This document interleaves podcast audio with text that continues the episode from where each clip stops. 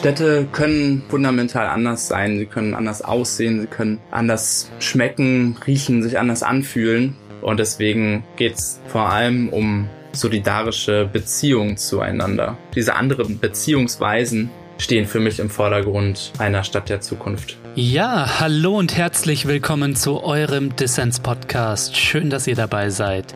Wie sieht die Stadt von morgen aus und wie gestalten wir ein gutes Leben für alle in der Stadt? Darüber spreche ich diese Woche mit dem Stadtforscher Anton Brockhoff-Logger. Anton hat das Projekt Postwachstumsstadt mitbegründet. Mit der Idee der Postwachstumsstadt sollen klimagerechte und solidarische Perspektiven der Stadtpolitik zusammengeführt werden. Ich bin schon sehr gespannt, was Anton zu erzählen hat. Mein Name ist Lukas Ondrika. Ich wünsche euch ganz viel Spaß mit Dissens.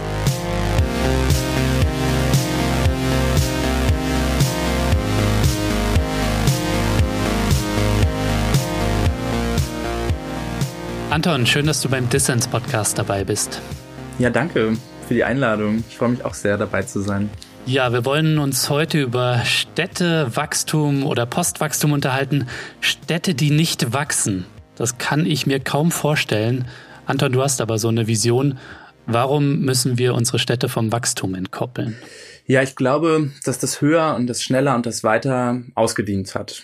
Städte haben die letzten Jahrhunderte eine Entwicklung durchgemacht, die stark darauf abzielte, zu expandieren, immer größer zu werden, immer mehr Menschen anzuziehen und dabei aber aus dem Blick verloren, was eigentlich relevant ist und das ist die Lebensqualität von Menschen. Mhm. Und im Zuge der derzeitigen Krisen, der sozialen und der ökologischen Krisen, müssen wir uns daran gewöhnen, dass wir unsere gesellschaftlichen Prozesse des Aushandelns eben entkoppeln und befreien von vom Wachstum. Damit meine ich in erster Linie eben das Wirtschaftswachstum, also der Fokus auf das Wachstum des Bruttoinlandsprodukts. Ähm, das ist aber natürlich nicht gleichgesetzt mit einem demografischen Wachstum. Mhm. Das meintest du vielleicht direkt zu Beginn. Das ist schwer vorstellbar, dass Städte nicht mehr attraktiv sind für Menschen, die da vielleicht hinziehen wollen. Darum geht es mir gar nicht primär.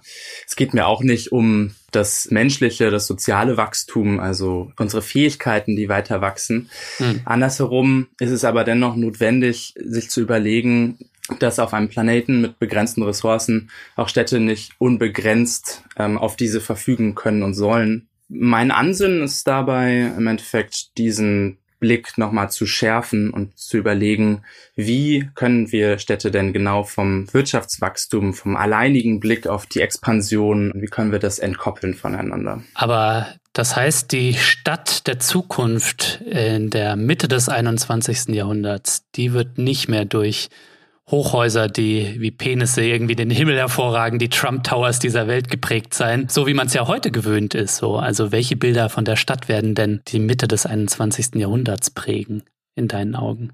Ja, ich glaube, Städte können eben fundamental anders sein. Sie können anders aussehen, sie können anders schmecken, riechen, sich anders anfühlen. Ich glaube, dass es dafür wichtig ist, dass wir andere Vorstellungswelten schaffen, dass wir überlegen, was ist eigentlich das Zentrale in unseren Städten, wie möchten wir eigentlich zusammenleben. Deswegen brauchen wir neue Ideen, neue Bilder, neue, neue Sinne im Endeffekt für das Erleben der Städte.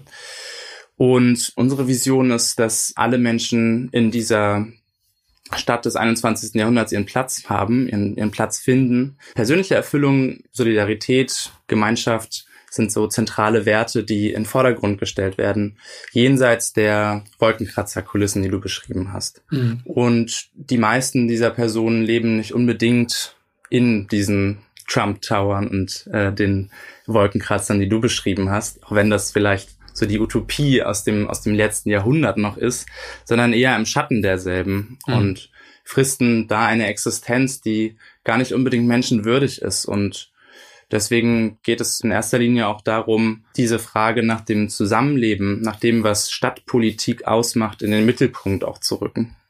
Was ist denn dein Gefühl? Warum sind denn Städte aus deiner Sicht mit Blick auf Klimagerechtigkeit und soziale Gerechtigkeit, also sprich das, was du auch die sozial-ökologische Transformation und nicht nur du alleine so nennst, warum sind da Städte von entscheidender Bedeutung in deinen Augen? Ja, Da könnte ich natürlich bequem sagen, 50 äh, Prozent oder wahrscheinlich schon deutlich mehr der Weltbevölkerung leben in Städten. Das ist so ein. Das ist schon auch ein Faktor, ne? Also empirisch gesehen. Das ist empirisch gesehen ein Fakt. Es ist letztendlich aber schon so oft genutzt worden, dieses Argument, dass ich es langsam nicht mehr hören kann. Mhm. Natürlich sind Städte als Lebensräume total relevant, egal wie viele Menschen da wohnen. Was ich aber bemerkenswert an der derzeitigen Situation nochmal finde, ist, dass drei Viertel der CO2-Emissionen momentan in Städten entsteht. Mhm. Vor allem eben für Transport und Gebäude, das wissen wir ja schon, dass das letztendlich die haupttreibenden Faktoren sind in dem Bereich und dass auch Städte ungefähr drei Viertel der natürlichen Ressourcen verschlingen. Das heißt, dass das Modell des Lebens in der Stadt, also auch die enorme Urbanisierung, die in den letzten Jahrzehnten um sich gegriffen hat, dass die natürlich auch auf Kosten anderer produziert wird ähm, unser Leben in den Städten jetzt gerade ermöglicht es uns eigentlich nicht, nicht auf Kosten anderer zu leben, weil die Infrastrukturen unserer Gesellschaft und eben besonders auch unserer Städte darauf ausgerichtet sind, dass wir auf Kosten anderer leben müssen. Hm. Das ist eben ein zentraler Punkt nicht in die sogenannte lokale Falle zu treten, also zu sagen, ja, wenn wir jetzt hier in unserer Nachbarschaft jetzt alles äh, begrünen und auf erneuerbare Energien umstellen, dann schaffen wir das dadurch, die Welt komplett zu, zu revolutionieren. Also, dass wir diese äh, Handlungsfähigkeit individuell gar nicht wirklich haben. Deswegen geht es auch immer um systemisches Denken.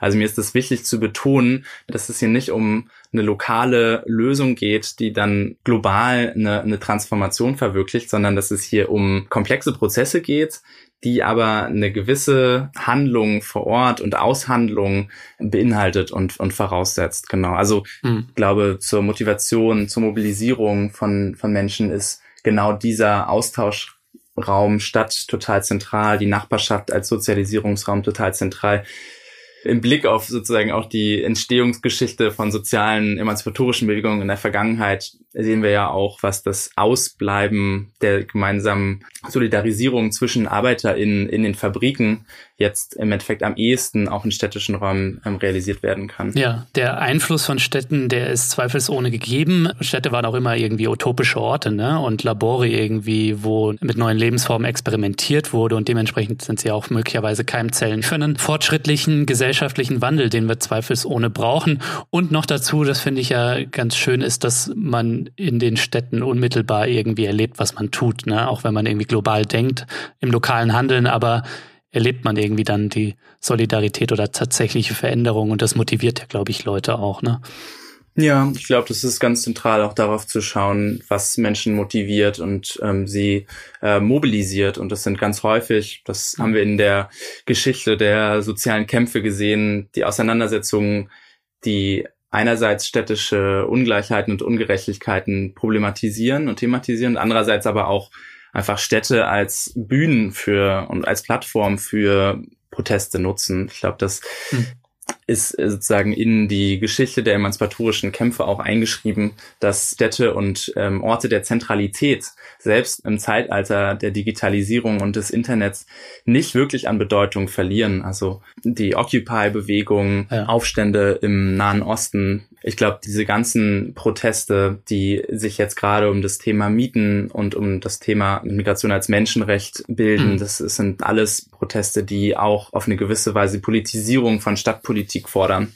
Und jetzt nochmal nur als These, ich könnte mir auch vorstellen, dass durch die Pandemie jetzt gerade in dieser Situation, durch die Corona-Pandemie, die ja unsere Städte auch viel im Griff hat, auch nochmal zusätzlich einen Druck entsteht, auch auf lokaler Ebene wirklich transformative, radikale Politikansätze einzufordern. Ja, ich denke auch in der Corona-Krise hat sich deutlich gezeigt, wie ungleich der Zugang zu Räumen in Städten verteilt ist, öffentlicher Raum und Wohnraum etwa. Viele Menschen haben ja nicht das Privileg, einen eigenen Garten zu haben. Und da könnte ich mir auch vorstellen, dass das stärker thematisiert wird. Aber ich könnte mir auch vorstellen, dass die Stadtflucht zunehmen wird, also wir mehr Suburbias erleben werden. Was meinst du? Das sind spannende Fragen, die, die sind total spekulativ, glaube ich. Ja, ähm, total. Aber es macht ja Spaß. Ich glaube, es, es, es zeigt sich äh, derzeitig schon in gewisser Weise, dass so diese Privilegien bestimmter Bevölkerungsschichten auch stark in den Vordergrund gestellt werden. Du hast eben jetzt den Garten angesprochen. Für manche Menschen ist es auch schon allein der Balkon, der unerreichbar ist. Mhm. Ähm, es sind die äh, öffentlichen Flächen, die auch in den letzten Jahrzehnten immer stärker privatisiert wurden. Das sind auf jeden Fall äh, Prozesse, die wir dringend umkehren müssen, also die dringend auch in den, in den Fokus städtischer Politik gehören. Und genauso diese Landlust-Fantasien, äh, das erlebe ich auch und sehe das sehr kritisch, dass das äh, momentan einsetzt. Auf eine gewisse Weise hat sich das ja auch schon angedeutet in den letzten Jahren, gerade durch die Möglichkeit des Homeoffice für ähm, genau diese privilegierten Bevölkerungsgruppen und über Breitbandanschlüsse im, im ländlichen Raum beispielsweise.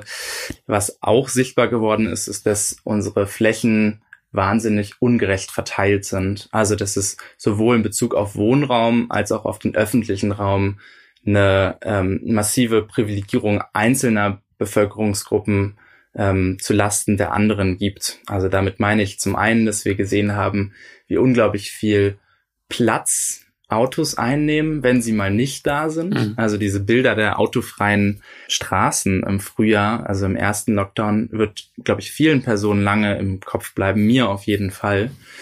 Und andererseits auch dieser Fokus auf das Stay at Home, was natürlich gegeben ist und notwendig ist, was aber verkennt, dass Menschen unter ganz ungleichen Bedingungen zu Hause bleiben müssen, dass manche Menschen auch kein Zuhause haben, weil es ihnen genommen wurde ich denke da an obdachlose Personen, ich denke da an geflüchtete Personen, die immer noch zum großen Teil in Gemeinschaftsunterkünften, in Lagern zusammenleben müssen, die dann komplett in Quarantäne geschickt werden, wenn eine Person positiv getestet wurde. Also es sind einfach sehr ungleiche Bedingungen, an denen wir stehen und die ganz stark mit der Verteilung von Fläche zu tun haben. Und das, denke ich, ist eine, ein zentrales Politikfeld für ja, eine sozialökologische Transformation, die wirklich an die Wurzel geht. Ja, über das Wohnen wollen wir auch noch natürlich sprechen, weil das beschäftigt die explodierenden Mieten und die Verdrängung in unseren Städten. Das beschäftigt natürlich viele Menschen.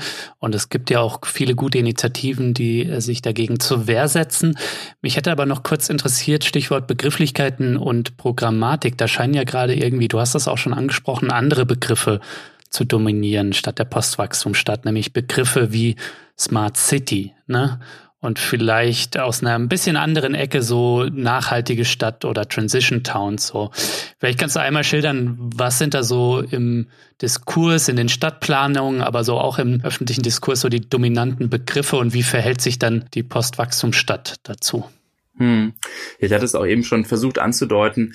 Ähm, letztendlich gibt es verschiedene Konzepte und Modelle, die diskutiert werden. Ein wichtiger Forschungsstrang der letzten Jahrzehnte war sicherlich die nachhaltige Stadt, also angeregt durch den Rio 1992 äh, Prozess, der dort angeregt wurde, auch mit, in Bezug auf lokale Agenda 21 Prozesse ist da eine Menge kritisches Potenzial zusammengekommen, denke ich, gerade im Bereich der Nachhaltigkeit, was dabei aus einer Postwachstumsperspektive ein bisschen kritisch anzumerken wäre, ist im Endeffekt, dass Nachhaltigkeitsentwicklung sehr stark, auch in Bezug auf Stadtentwicklung, sehr stark auf die Effizienzgewinne fokussieren. Also Gebäudesanierung zum Beispiel oder? Genau, Gebäudesanierung. Wenn wir jetzt nochmal an das Beispiel der Mobilität zurückdenken, äh, dann ähm, ändert es ja an der, zum Beispiel an der Flächenverteilung sehr wenig, wenn wir äh, einfach nur die Antriebsarten umstellen auf E-Autos. Und nachhaltige Stadtentwicklung hat als Paradigma in verschiedenen Perspektiven gut funktioniert. Die nachhaltige Stadt hat keinen grundlegenden Wandel vorangetrieben. Mhm. Gleichzeitig sehen wir ähm, Smart City als Paradigma mit einer wahnsinnigen Dominanz. Also die Digitalisierung öffentlicher und städtischer Infrastrukturen was aber vorangetrieben wird, maßgeblich durch ähm, Unternehmen, die in der Perspektive auch ein ökonomisches Interesse haben. Das ist der neue Wachstumsmarkt, ne? Ja. Genau, ganz problematisch wird's, wenn wir an Datensouveränität denken. Das ist eine Perspektive, die aus einer, aus einer kritischen Richtung da eingeworfen wird, weil immer mehr Städte im Endeffekt ihre Daten zur Verfügung stellen, damit Unternehmen, Alphabet, also Google beispielsweise ist dann ein großer Akteur, mhm. diese analysieren können und dem dann die städtischen Prozesse beispielsweise im Bereich des öffentlichen Personennahverkehrs optimieren können. Und dieses Geschäftsmodell funktioniert für die Unternehmen total gut. Das kann aus einer postwachstumsorientierten Perspektive, auch aus einer Perspektive, die die imperiale Lebensweise kritisiert, nicht wirklich das Ziel sein. Ich bin der Auffassung, ähm, dass eine Smart City orientierte Politik nicht wirklich gemeinwohlorientiert funktionieren kann, sondern sie hat eben immer diese Partikularinteressen der großen Tech-Firmen ähm, im Hintergrund. Mhm. Ähm, ich glaube, aus einer Perspektive, die Postwachstumsstadt in den Vordergrund stellt, ist es notwendig, einerseits zu zeigen, wo sind da blinde Flecken, wo sind da Leerstellen gerade und wo sind aber auch ganz klare Kritiken an diesen Konzepten und an diesen Vorstellungen und aufzuzeigen, okay, wenn wir tatsächlich menschliches Leben, wenn wir tatsächlich Leben auf diesem Planeten in den Mittelpunkt stellen wollen, auch für lokale Politik, dann müssen wir bestimmte Vorstellungen, die mit Smart City zementiert wurden, die mit der nachhaltigen Stadtentwicklung verbinden wurden, müssen wir die überwinden. Und gleichwohl ist es halt zentral, diese ähm, Ideen auch einzubinden in neue Konzepte und neue Visionen von gelingenden Städten und einem gelingenden Leben in Städten. Ja, das Smart City zweifelsohne ein Diskurs und ein Programm ist, was irgendwie von Kapitalinteressen vorangetrieben wird, das ist klar. Aber auch eine solidarische Postwachstumsstadt, denke ich doch, wird von Big Data, solange es irgendwie Open Source und aber auch datensicher ist, wird ja auch davon profitieren können, oder? Also zum Beispiel, wenn es um die Vernetzung von Mobilitätsformen geht, ne? Ja, genau. Das meine ich eben damit. Also ich glaube, es geht hier nicht darum, eine Digitalisierungspolitik zu verteufeln. Du hattest jetzt eben zum Beispiel so ÖPNV-Plattformen angesprochen. Da gibt's Vorreiterstädte, die zum Beispiel so Mobilitätstickets ausgeben, wo ähm, E-Car-Sharing und ein Fahrradverleih direkt im ÖPNV-Ticket integriert ist. Ähm, zum Beispiel die Stadtwerke Augsburg machen das so. Und das alles ist sozusagen dann auch miteinander vernetzt und verknüpft. Und ich glaube, das sind ganz wichtige Ziele, die damit erreicht werden können, weil es ja insgesamt, wenn wir jetzt das Thema öffentlicher Personennahverkehr nehmen, ähm, darum geht, diesen komfortabler zu machen, preiswerter zu machen, sicherer zu machen. Mhm. Und das funktioniert mit Big Data, das, das funktioniert mit offenen Schnittstellen, das funktioniert mit einer Kollaboration von ähm, städtischen Verwaltungen beispielsweise und diesen kollektiven Tech-Kollektiven vor Ort sehr gut wo ich kritisch bin, ist im Endeffekt, wenn die Daten zu sehr günstigen Preisen oder teilweise sogar umsonst an große Unternehmen aus dem Silicon Valley oder aus, aus China zur Verfügung gestellt werden, die im Endeffekt damit nur äh, weiter ihre Profite maximieren wollen. Mhm. Ich glaube, Digitalisierung, genau, ist ein total zentrales Feld, auch für emanzipatorische Politik. Und da haben wir als AkteurInnen in diesem Bereich auch noch einiges zu tun, um da Anschluss zu finden, um da auch attraktiv zu werden, auch für die städtischen Verwaltungen aus deren Perspektive. Aber es muss auf eine andere Art und Weise passieren, als es jetzt gerade passiert. Du hast ein Buch zum Thema herausgegeben, Postwachstumsstadt heißt es, Konturen einer solidarischen Stadtpolitik, der Untertitel. Welchen Impuls erhoffst du dir von dem Buch, Anton? Ja, der Impuls soll in erster Linie in gewisser Weise Brücken bauen zwischen Praxis, zwischen Wissenschaft und Aktivismus. Postwachstum und die Degrowth-Szene ist enorm vernetzt im deutschsprachigen, aber auch im internationalen Raum. Und das nehme ich aber wahr als im Endeffekt eher noch abgeschlossen und unverbunden mit einer kritischen Stadtforschung, mit einer Perspektive auf ein Recht auf Stadt, auf äh, Kämpfe von MieterInnen beispielsweise in den Großstädten. Und uns war es wichtig, ähm, die mit diesem Projekt verbunden sind oder an dem Projekt beteiligt sind, da eine gewisse Brücke zu bauen zwischen kritischer Stadtforschung einerseits und Degrowth andererseits und zu überlegen, Wie können die sich gegenseitig befruchten? Wie können da neue Impulse entstehen? Wie können auch verschiedene Entwürfe, Gegenentwürfe zu dem gegenwärtigen Konzept der unternehmerischen Stadt oder der Wachstumsmaschine Stadt, wie können die entwickelt werden, wie können die zusammengedacht werden? Ich glaube, das ist äh, eben ein, ein wichtiger Impuls und mhm. und diese Diskussion eben nicht nur an den Universitäten zu führen, sondern darüber hinaus auch in die Verwaltungsstrukturen unserer Städte hineinzuwirken.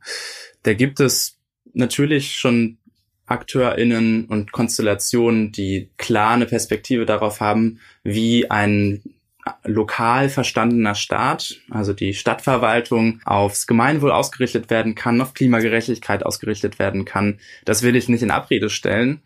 Gleichwohl braucht es diese Impulse und neuen Konzepte, um von gegenwärtigen Scheinlösungen, wie beispielsweise Green Growth, also das Setzen auf nachhaltiges Wachstum oder als nachhaltig konzipiertes Wachstum oder eben das große Modell der Smart City, das ja gegenwärtig in vielen Köpfen und auch in den Planungsstuben umherschwirrt, um dem was entgegensetzen zu können und da Orientierung geben zu können und zu mhm. zeigen, ja, wir können Städte auf eine neue Art verstehen, und die Ansätze, die sich in den Nischen gebildet haben, die sich aber auch in Protesten und, und sozialen Organisierungen gebildet haben, wir können die zusammenbringen und gemeinsam schauen, wie das sich institutionalisieren lässt, weil darum geht's ja letztendlich. Es geht darum, den positiven Wandel, die sozialökologische Transformation auch in Institutionen zu bringen, damit diese ähm, klimagerecht, sozialgerecht und nachhaltig wirtschaften und handeln. Ich glaube, das ist so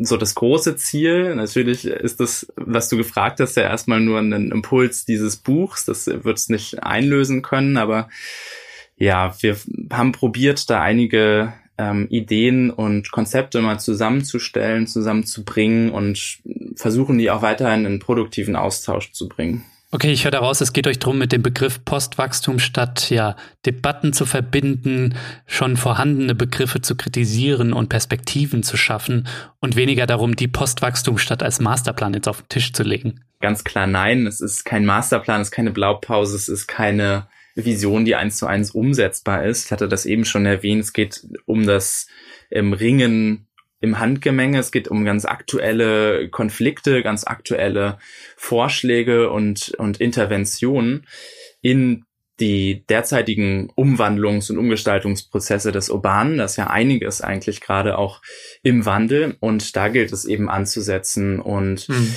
es geht ganz stark auch darum, die bestehenden Infrastrukturen umzubauen, anzupassen und gar nicht unbedingt neue zu schaffen oder Öko-Utopias, die sich in Dystopias verwandeln, irgendwo im, im ländlichen Raum beispielsweise ganz neu zu gründen. Mhm. Das können natürlich Ansätze sein, von denen wir lernen können, das will ich gar nicht in Abrede stellen Meinung. Aber die Zielrichtung von dem Postwachstumsstadt ist eigentlich eine andere. Also da eher bestehende Diskurse bisschen mehr aufeinander zu beziehen und bestimmte Verbindungen mal zu stärken.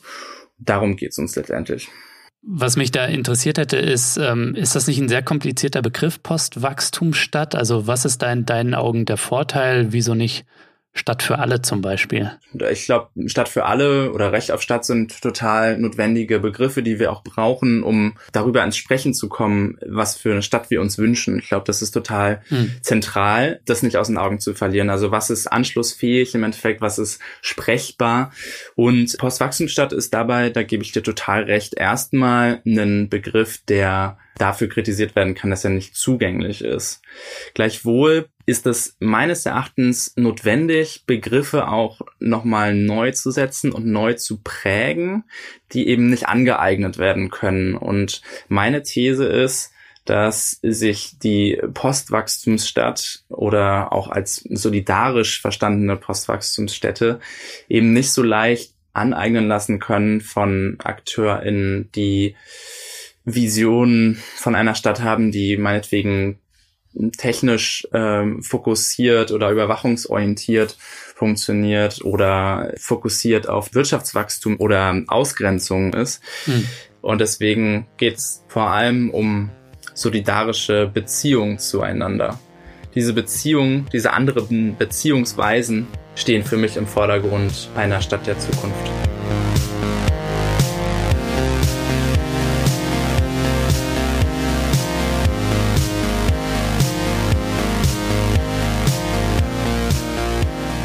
Ja, Leute, an dieser Stelle ein fettes Dankeschön an alle meine Fördermitglieder. Ohne euch wäre es nicht möglich, dass wir gute Ideen für alle da draußen senden können. Danke also dafür. Wenn dir Dissens gefällt und du noch nicht dabei bist, dann werde doch jetzt Fördermitglied. Mitmachen kannst du schon ab 2 Euro im Monat und du tust damit nicht nur etwas Gutes, nein, du hast auch Woche für Woche die Chance auf coole Gewinne. Diese Woche gibt's das Buch Postwachstumsstadt zu gewinnen. Mehr Infos natürlich in den Show Notes und auf dissenspodcast.de.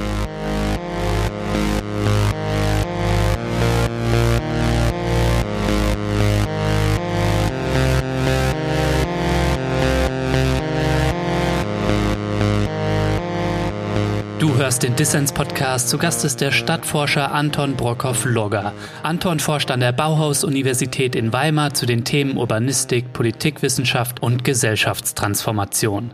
Anton, äh, du bist selbst nicht nur akademisch unterwegs als Stadtforscher, sondern bewegst dich so im Spannungsfeld ne, zwischen Wissenschaft, Aktivismus und Politik. In Weimar bist du zum einen an der Bauhaus-Universität, aber gleichzeitig auch im Stadtrat. Ja. Wie viel Postwachstumsstadt steckt denn in Weimar? Komme jetzt drauf, weil bei uns in Konstanz war ja OB-Wahlkampf und es wurde gewählt und leider ist Luigi Pantisano, ein Kandidat, gescheitert, ähm, der tatsächlich ähm, eine recht gute Postwachstumsvision hatte für die Stadt hier, nämlich eine autofreie Innenstadt, eine partizipativere Politik und vor allem eine konsequente Klimapolitik, was äh, den Neubau etwa angeht. Mhm. Und es hat natürlich viele Gründe, warum er gescheitert ist. Unter anderem auch so ein bisschen lag es an der SPD, die sich nicht hinter einen linken Kandidaten stellen stellen wollten, aber natürlich auch irgendwie an den mentalen und sonstigen Beharrungskräften hier in der Stadtgesellschaft. Ja. Deswegen hatte mich interessiert, wie ist das eigentlich in Weimar? Tja, natürlich noch viel zu wenig aus meiner Perspektive. Ähm, ich fände genau auch diese Ansätze eigentlich zentral für eine Politik und muss auch sagen, dass natürlich ich da geprägt bin von den Visionen und Bildern, die ich andernorts sehe durch meine Forschung und durch meine Studienprojekte beispielsweise was alles möglich ist in bestimmten Städten. Und das finde ich immer schwierig, das dann zu überbrücken, im Endeffekt die Distanz dann ins graue politische Alltagsgeschäft. Ähm, dazu gesagt, das ist natürlich ein Ehrenamt. Ähm, also ich äh, verwende dafür dann meistens sozusagen den Feierabend für diese politischen Aushandlungsprozesse. Also genau. Und ich hatte eben schon das Thema Flächenpolitik angesprochen. Ich glaube, da besteht letztendlich überhaupt noch kein Problembewusstsein und keine Perspektive für eine Suffizienz in der Hinsicht, für eine bessere Nutzung von Fläche und für eine andere Verteilung von Fläche. Mhm. Gerade in Thüringen, in einem Bundesland, was ja eine, eine sehr hohe Wählerinnenquote für die AfD aufweist, auch hier in Weimar ist auch die Frage der Demokratie total zentral. Was sind da Grenzen irgendwie auch des Diskurses, auch des stadtpolitischen Diskurses?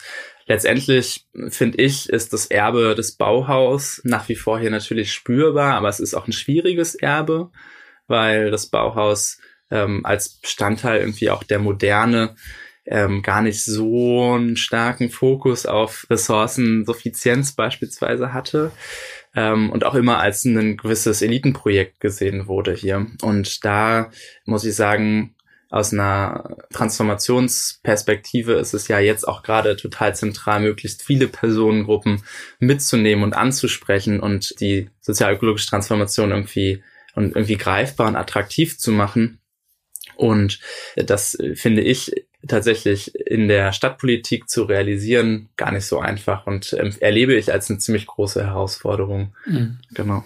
Wobei das äh, Bauhaus ja auch äh, so Direktoren wie Hannes Meyer hatte, ne? Über den hatten wir auch mal eine Folge im Dissens-Podcast, by the way. Das Schön. war äh, ganz früh im Bauhaus ja 2019 und da stand ja schon ähm, stark ein Fokus sozialer Gerechtigkeit im Mittelpunkt. Und ja, die Klimafrage, die hat sich zur Jahrhundertwende halt noch nicht so gestellt. Ne? Heute stellt sie sich dann umso dringlicher leider. Ja. Aber du hattest so ein bisschen angesprochen, so dieser graue Alltag, die Beharrungskräfte in, in Weimar, das schwierige Politikgeschäft und deine Stadtforschung, wo du dich wahrscheinlich eingräbst in Dokumente und äh, wahrscheinlich auch auf viele Best Practices, furchtbar neoliberaler Begriff, aber vielleicht ja. kannst du uns trotzdem mal mit Blick auf soziale Gerechtigkeit und Klimagerechtigkeit die zwei großen Themen, wenn es um eine sozial-ökologische Transformation unserer Städte hingeht, hin zu einer Postwachstumsstadt, wenn wir es denn so nennen wollen.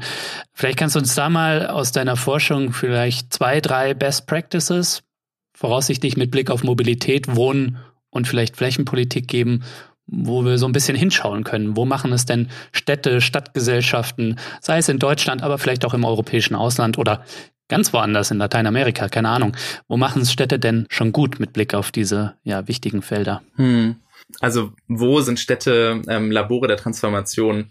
Beispielsweise in Bezug auf Ernährung fällt mir das ähm, ein, dass sich da immer weiter auch Initiativen gründen für städtische Ernährungsräte. Das finde ich ist ein sehr spannendes Thema, mhm. weil Ernährung ja auch ganz klar diese Tendenz zur Auslagerung an ganz andere Regionen und das Aufbauen globaler Wertschöpfungsketten beinhaltet. Ähm, eine, eine Agroindustrie, die gar nicht mehr unbedingt den Stadt-Land-Austausch hat und, und diese Verbindung der, der Städte mit dem Hinterland irgendwie auch ignoriert. Mhm. Da haben sich in den letzten Jahrzehnten ja ganz spannende Initiativen gegründet. Urban Gardening, solidarische Landwirtschaft, ähm, Food Sharing, Food Co-ops. Das ähm, würde jetzt den Rahmen sprengen, darauf genauer einzugehen. Aber manche Städte bleiben dabei nicht stehen bei dieser Vielzahl an Initiativen, sondern schließen sich in Ernährungsräten zusammen und das beinhaltet eben die Zusammenarbeit von ähm, AkteurInnen dieser Nischeninitiativen aus sozialen Bewegungen mhm. mit den entscheidenden Stellen der Stadtverwaltung. Man muss dazu sagen, Ernährung ist gar nicht unbedingt ein Thema für, für städtische Verwaltung gewesen bisher.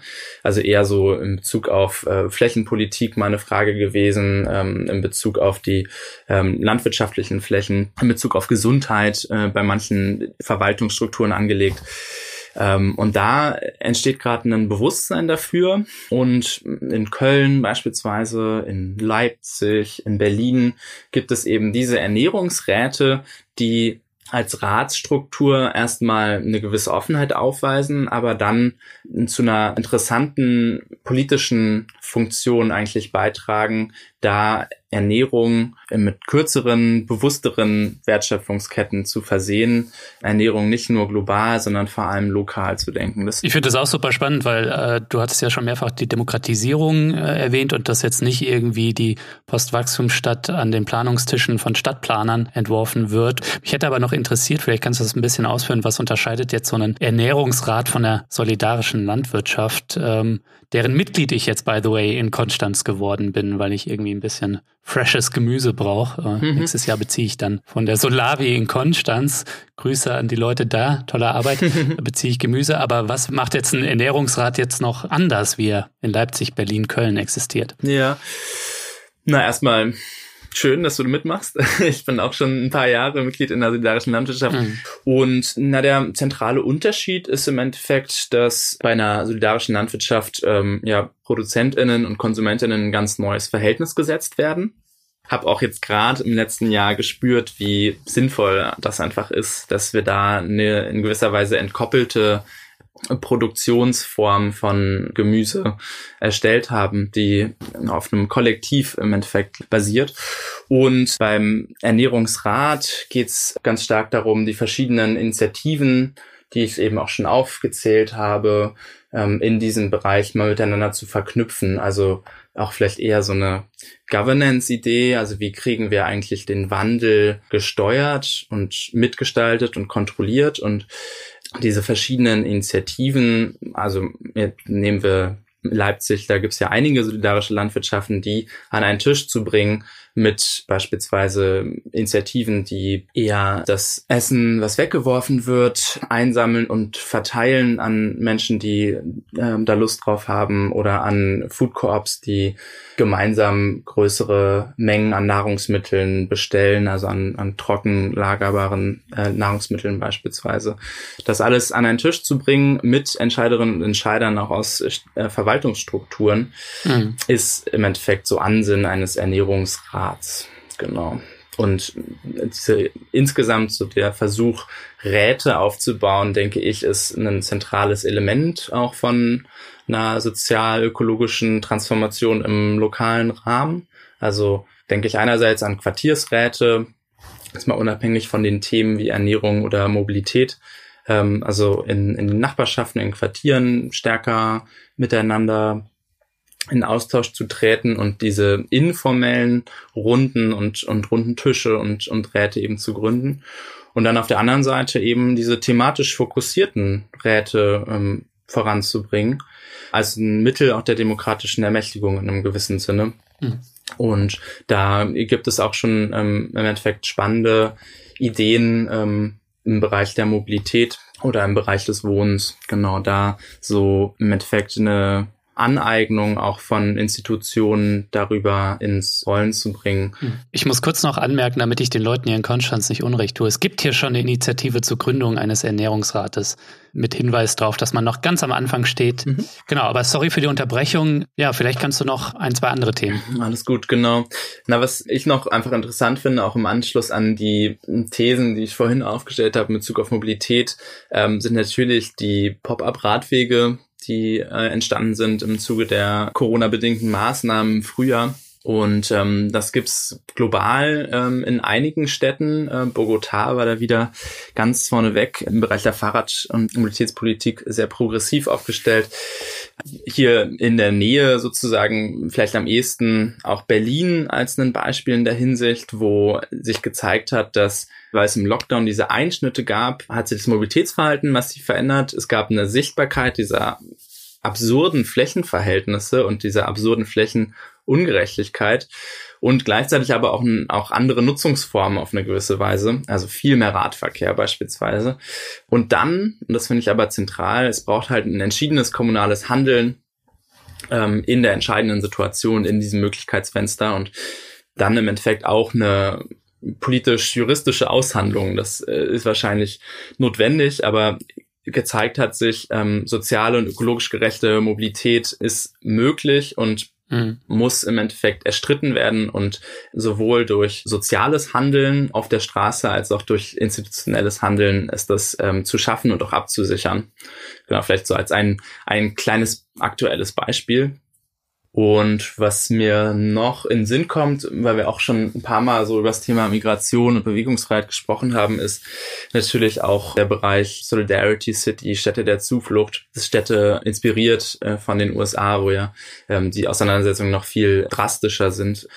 Konkret entscheiden, Lager, also Sammelunterkünfte aufzulösen, ähm, Abschiebungen auszusetzen, Bürgerinnenasyl zu unterstützen sind alles Möglichkeiten, die sozusagen von sozialen Bewegungen gestellt werden und die sich halt richten an die, an die Stadtverwaltung und da eine gewisse, ja, Handlungsmacht, wenn sie natürlich begrenzt ist, in den Kommunen auch versuchen aufzubauen. Ja. Ähm, und dadurch, das wäre so ja, das Ziel, auch die Zugehörigkeit oder die Identität auch von diesen nationalen Identitäten nach und nach zu lösen, was denke ich auch im Sinne einer Postwachstumsstadt und auch einer sozialökologischen Agenda steht. Und Beispiele dafür finden sich auch, glaube ich, in deiner Nähe. In Freiburg ist eben auch eine, eine Initiative für Solidarity City ähm, und Bürgerinnenasyl Genau. Ähm, Zürich, ich glaube, mit Urban Citizenship Cards äh, wird da ja auch experimentiert. Genau, ich wollte gerade sagen, in Zürich haben sie das gerade beschlossen, aber ich bin nicht ganz auf dem Stand, äh, wie es jetzt aussehen wird konkret, aber da ist so eine City Card, genau. ist geschaffen, mit der dann eben auch Zugänge vorbei an äh, den Sicherheitsbehörden ermöglicht werden, wie zum Beispiel Gesundheitsversorgung oder ähnliches oder überhaupt ein Konto zu eröffnen etwa. Ja. Da können Städte natürlich auch vorangehen. Absolut, genau. Und ich glaube, ich finde den Blick in die Ferne immer total wichtig und gleichwohl das hattest du auch schon in deiner Eingangsfrage kurz angedeutet, hat das natürlich so einen kleinen Beigeschmack, so eine, so eine Best Practice zu befördern. Wichtig ist mir schon immer darauf hinzuweisen, dass es ähm, eben auch einen strukturellen Blick auf die Ungleichheiten und auf, auf die Dominanzen von bestimmten Perspektiven geht und dass immer genau auch vor Ort geschaut wird, was passt da genau. Dass es eben nicht die Konzepte gibt, die einfach dann umgesetzt werden können, sondern dass es diese Umsetzungsorientierung, diese Implementation im lokalen Rahmen halt braucht und da eher eine Form des Organizings ähm, und eine Form des Munizipalismus auch auf eine gewisse Weise, also der ähm, Ermächtigung im lokal, städtischen und, und staatlichen Rahmen, dass es die eben geben muss und nicht nur so ein Fokus auf Best Practice A, B, C und wir suchen uns mal welche raus und scheitern dann damit. Wir beauftragen erstmal ein Unternehmen, eine Studie zu machen. Genau. Große Consultant-Firma. Genau. Genau. Anton, jetzt haben wir schon drei voll wichtige Themen angesprochen. Ernährung, Mobilität, Bewegungsfreiheit. Wir kommen aber nicht ja. umhin, das dominierende Thema überhaupt in unseren Städten gegenwärtig ähm, zu diskutieren nochmal oder aufzureißen, nämlich Wohnraum. Und wie wir sozial gerecht Wohnraum schaffen können oder umverteilen können, möglicherweise und wie das Ganze auch klimagerecht geht. Ne? Ja. Wir erleben unglaublich explodierende Mieten, Verdrängung auf einem spekulationsgetriebenen Immobilienmarkt mit großen Playern. Wir hatten hier im Dissens-Podcast auch eine Folge dazu zuletzt. Wie könnte eine Alternative aussehen aus deiner Sicht? Ja, also ich glaube, erstmal ist es notwendig, da kritisch die aktuellen gesellschaftlichen Entwicklungen zu analysieren und ich fand auch tatsächlich deine Folge zur Finanzialisierung des Wohnungsmarkts fand ich total ähm, erhellend in der Hinsicht. Also da erstmal zu schauen, okay, wer sind die Profiteurinnen und Profiteure des derzeitigen Systems, wenn es um das Bauen geht und um die Erstellung von neuem Wohnraum.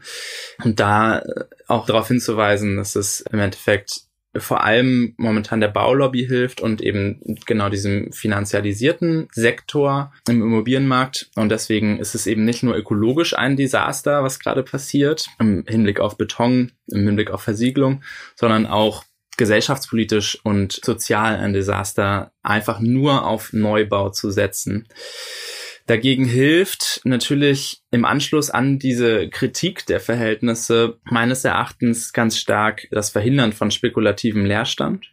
Also, dass das im Endeffekt ein zentraler Hebel ist, den da auch Kommunen in der Hand haben. Das ist auch Bestandteil natürlich von, von rechtlichen Diskussionen gerade, was Städte da in der Hinsicht dürfen. Wie können sie zum Beispiel auch die Inhaberinnen von bestimmten innerstädtischen Brachen auffordern, auf diesen zu bauen um im Endeffekt die Innenentwicklung vor die Außenentwicklung zu, mhm. zu stellen. Ich glaube, die Debatte in Tübingen beispielsweise lohnt sich da sehr anzuschauen. Und dann ist es natürlich wieder die Frage der Flächenverteilung, die dabei relevant wird. Und da möchte ich sehr gerne unseren Blick drauf schärfen. Also letztendlich zeigen uns die Statistiken, dass der Flächenverbrauch pro Kopf gerade steigt. Und das ist eine gesellschaftliche Entwicklung, die sich eben allgemein vollzieht, aber in bestimmten Gruppen, in den wohlhabenden und besonders privilegierten Gruppen besonders stark.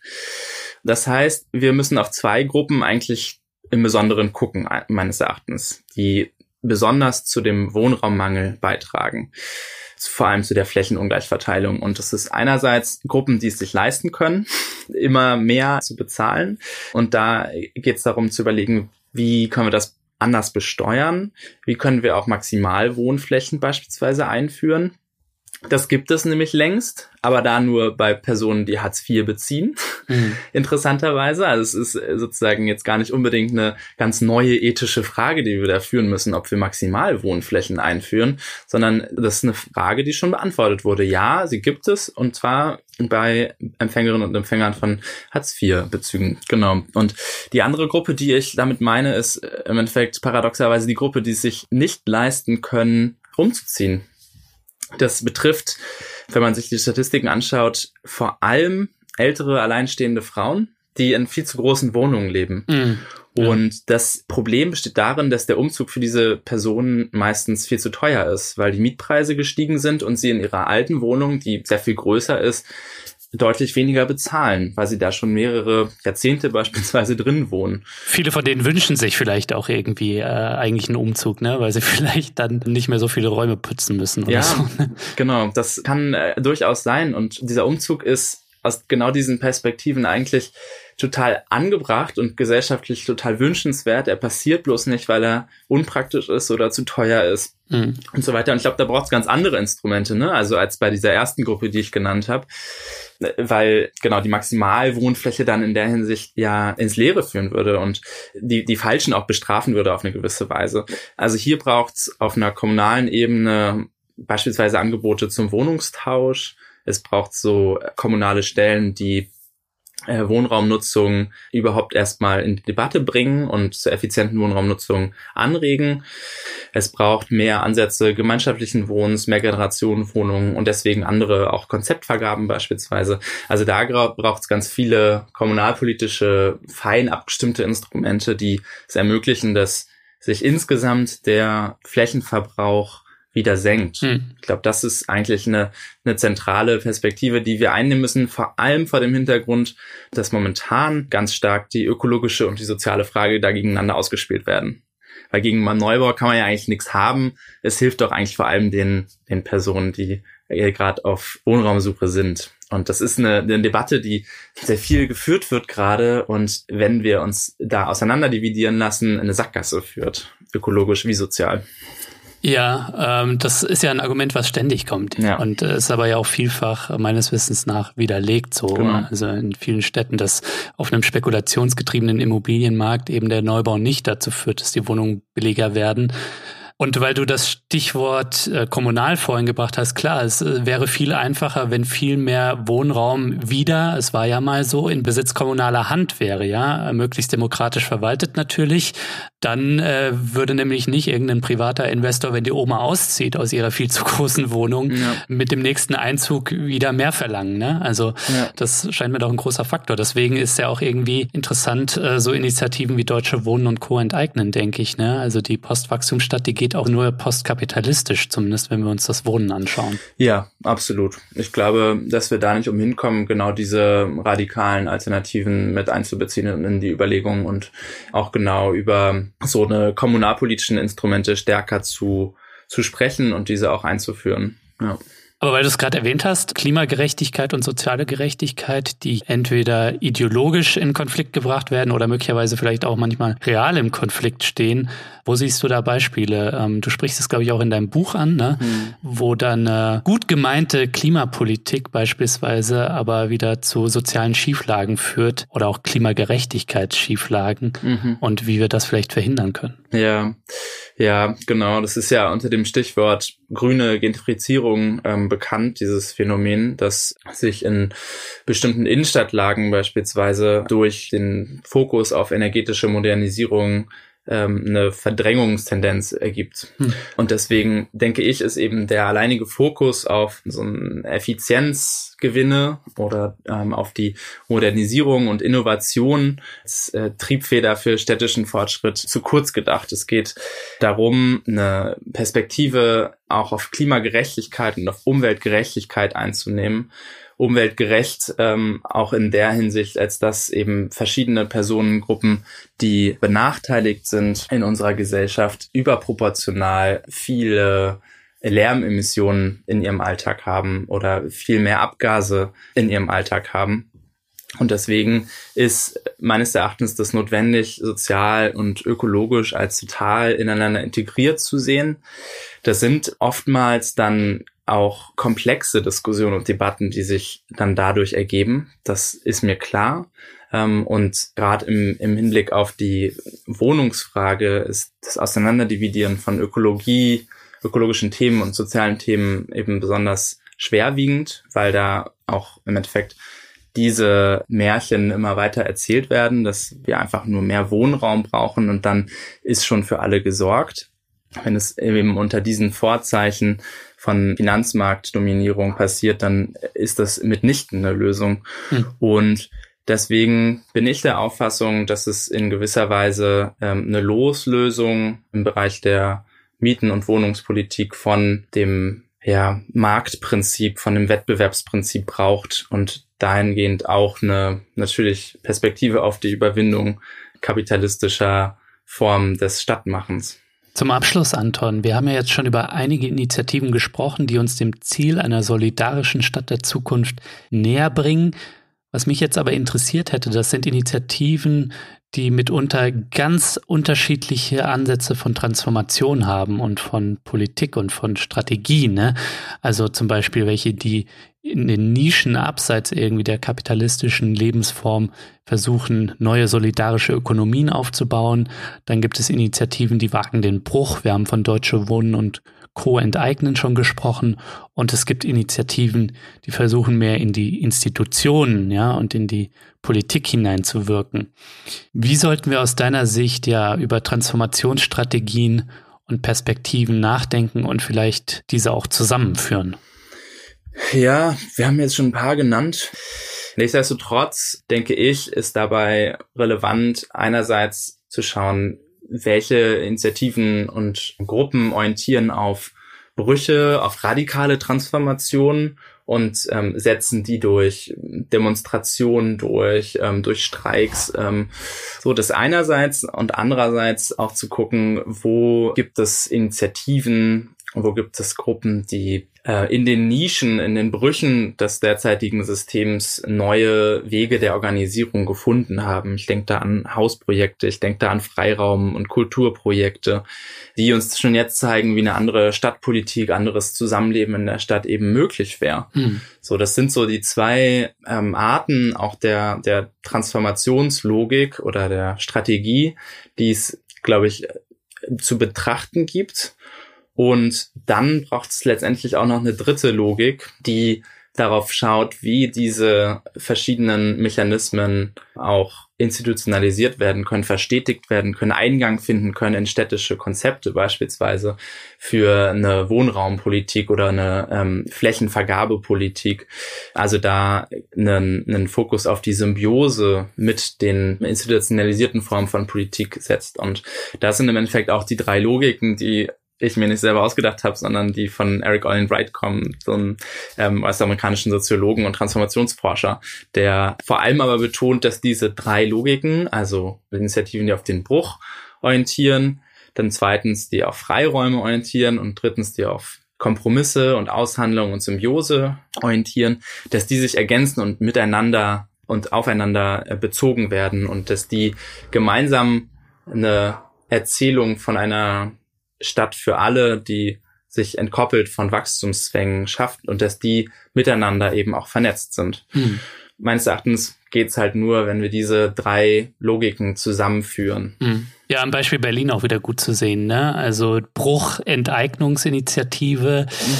Nischenprojekte, die Hausbesetzerszene, würde ich jetzt mal sagen, in Berlin beispielsweise. Ja. Und Reformpolitik der Mietendeckel. Ne? Radikale Reformpolitik könnte man es nennen. Ja. Ohne, ohne das wird es nicht gehen. Ich finde, damit ist dann auch das leidige Thema, geht Wandel nur von unten oder von oben. Ne? Ist dann ein bisschen auch vom Tisch. Genau, ja.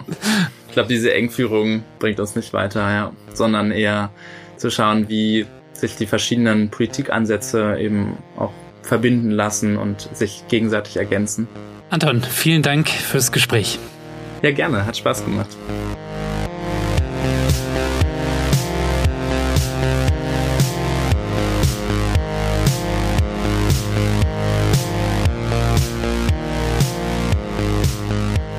So, das war der Distance Podcast für diese Woche. Schön, dass ihr dabei wart. Zu Gast war der Stadtforscher Anton Brockhoff-Logger. Wenn euch Dissens gefällt und ihr noch mehr coole Leute hören wollt, dann unterstützt diesen Podcast. Euer Support sorgt dafür, dass ich unabhängig und kostenlos für alle da draußen senden kann.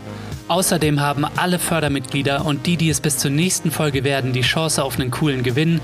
Dieses Mal verlose ich das Buch Postwachstum statt. Weitere Infos findet ihr in den Show Notes und auf dissenspodcast.de. Ja, das war's dann auch von mir für diese Woche. Vergesst nicht, Dissens zu abonnieren, wenn ihr das noch nicht gemacht habt. Und erzählt natürlich allen euren Freunden von diesem Podcast, damit wir noch mehr Leute erreichen. Bleibt mir nur noch zu sagen, danke fürs Zuhören und bis nächste Woche.